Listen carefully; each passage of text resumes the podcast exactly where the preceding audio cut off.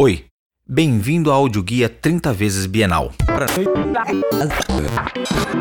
José Rezende desenvolve uma pesquisa escultórica a partir do potencial expressivo de materiais tão distintos quanto chumbo, cobre, estanho, aço, gesso, chapas e ampolas de vidro, borracha, feltro, seda, veludo, couro, parafina, óleo, clorofórmio, mercúrio, água, tinta, fotografias, contêineres e vagões de trem. As diferentes densidades, cores e texturas desses materiais produzem um conjunto inusitado de tensões e composições pós-minimalistas, próximas formalmente das propostas do construtivismo e da arte povera. O resultado é uma nova elasticidade das formas, um sutil equilíbrio fruto desse embate.